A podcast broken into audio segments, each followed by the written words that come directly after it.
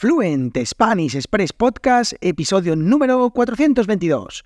Aquí tenéis todo el español que no os enseñan los libros. ¡Comenzamos! Muy buenos días, bienvenidos, bienvenidas a un nuevo episodio de Fluent Spanish Express Podcast.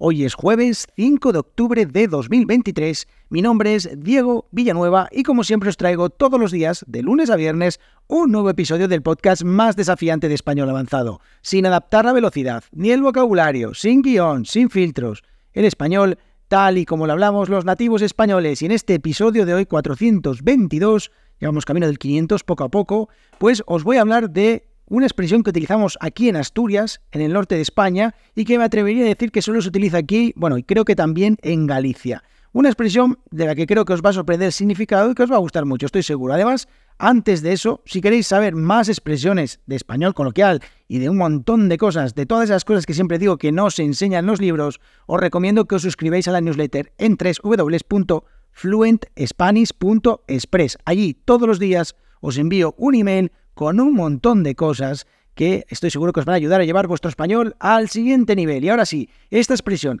la expresión de hoy es andar por lo segado. Y si os dais cuenta, de nuevo vuelvo a hacer aquello de la eliminación de la D intervocálica, andar por lo segado, andar por lo segado, es una expresión que utilizamos aquí en Asturias para decirle a una persona que ande con cuidado. Lo segado en un prado es ese eh, donde la hierba, hemos cortado la hierba, es un lugar pues donde la hierba está baja, donde podemos caminar sin miedo a encontrarnos algo que no debamos, por ejemplo, yo que sé, una serpiente o lo que sea, o un conejo, no sé, lo que sea.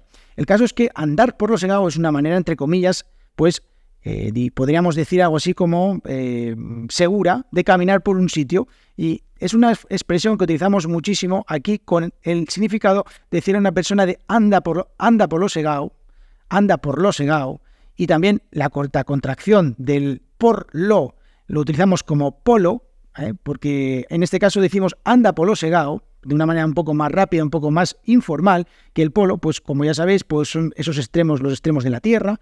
Además también es una, un helado de estos de hielo, que se le echa una, una, esencia aromática.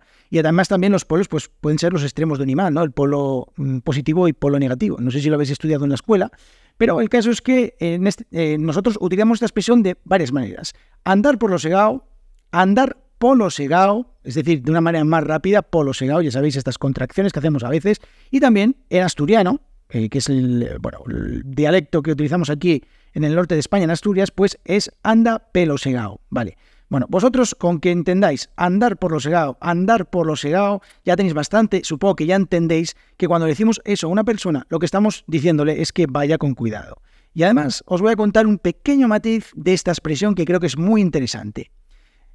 Anda por lo segado, cuando decimos a una persona anda por lo segado o anda por lo segado, y lo estamos diciendo, lo podemos decir pues de manera, mm, entre comillas, amistosa, para decirle a esa persona que vaya con cuidado, que bueno, pues que tenga cuidado con lo que está haciendo, con lo que hacia dónde va, todo esto, pero también lo podemos decir como una amenaza velada, es decir, podemos estar amenazando de una manera, podemos decir algo así como bueno, sin demasiado, eh, sin demasiada a priori eh, mala intención, bueno, no mala intención, sino simplemente, pues de una manera no demasiado efusiva, podemos estar diciendo a una persona que tenga cuidado por lo que le pueda pasar. Entonces, mira, anda por lo segado, anda por lo segado.